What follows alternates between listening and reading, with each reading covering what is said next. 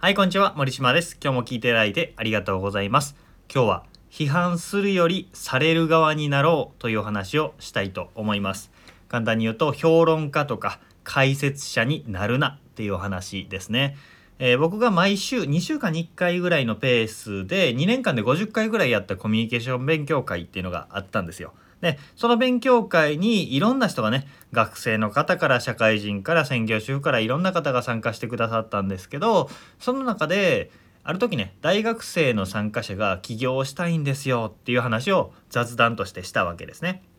でその時に参加者の中で過去起業したことがあってそして会社員に戻って長いっていう人がいたんですよ。でその、えー脱サラしたけどまた会社員に戻って会社員をしているっていう人がその大学生に対してめちゃめちゃ批判してたんですね。いやそんな考えでは甘いよとかいやーこうもっと考えなきゃとかもっとこういう風にしてみたらみたいなことをバンバン言っていったんですよ。でそれを聞いていてふんふんと聞いてたんですけどなんかねすごい気持ち悪かったんですよね。どんな気持ちかというとスポーツニュースとかで三流評論家の話を聞いてる時の気分です。えーまあ、松岡修造とかが錦織圭とかに、えーここのプレーはこうした方が良かったですねみたいな評論をしているんだったらまだわかるんですよ。でもテニスをちょっとかじったことがあるような、えー芸能人とかが「いやこれは俺だったらちょこういう風にするのにね」みたいな風に言ってると「ん?」って思いません？なんかちょっと気持ち悪いって思いますよね。えー三流評論家とか、えー解説者が「ここが良かった」あそこが悪かったねっていうのは簡単なんですけどまあじゃああんたがやってみなさいよって思っちゃうわけですよ。で当たり前のことなんですけどまあプレーすることと解説って全く違うわけですよね。で起業するっていうことだったりも現場でプレーしているのかそれを評論しているのかって全く違うわけですね。で、えー現場って本当に実験室じゃないんで毎回結果が変わるわけですよ。取り巻く環境も状況も自分の体調だったり使えるリソースだったり周りの反応だったり毎回違う中で、えー結果を出していくっていう風なことが求められるのでまあ100発客中にはいかないんですよね。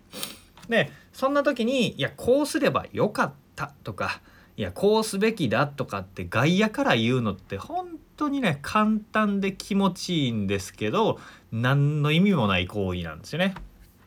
だから大事なのは自分が評論家になっていないか解説者になっていないかということに気づくことです。最近を振り返ってうわーこういうの惜しいなとか、えー人の失敗を見てあんなことしなきゃいいのにとかで批判したり解説したりしていませんでしたか？それってめっちゃかっこ悪いですよ。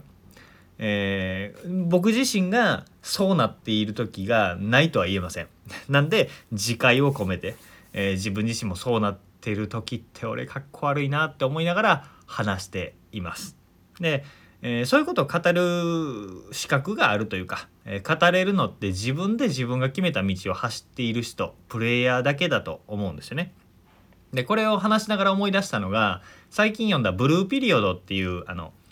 えー漫画があるんですけどそれ漫画は、えー何でも器用にこなせる男の子が、えー絵を描くっていうね将来性の見えない道に突き突き進んでいくみたいな漫画なんですけどその中で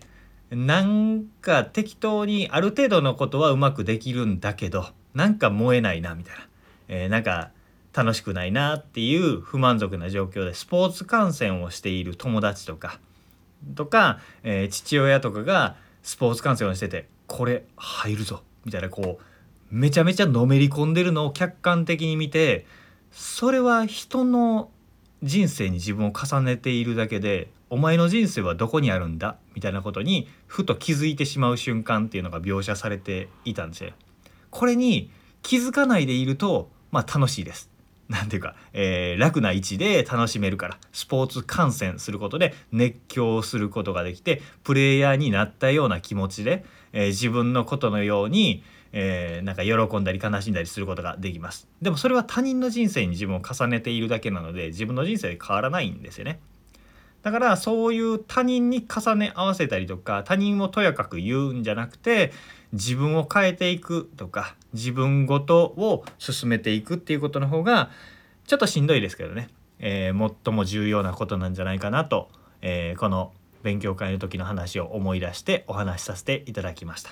えー、自分がしたいことをすると批判されます。解説されます。いらんこと言うてくるやついっぱいいます。なんですけどそっちの方がね、えー、楽しい人生になると思うので、えー、評論家批判家解説者にならない。そして自分の人生を生きようというお話でございました、えー、何か参考になれば嬉しいです。ということで今日も聞いていただいてありがとうございました。森島でした。それではまた。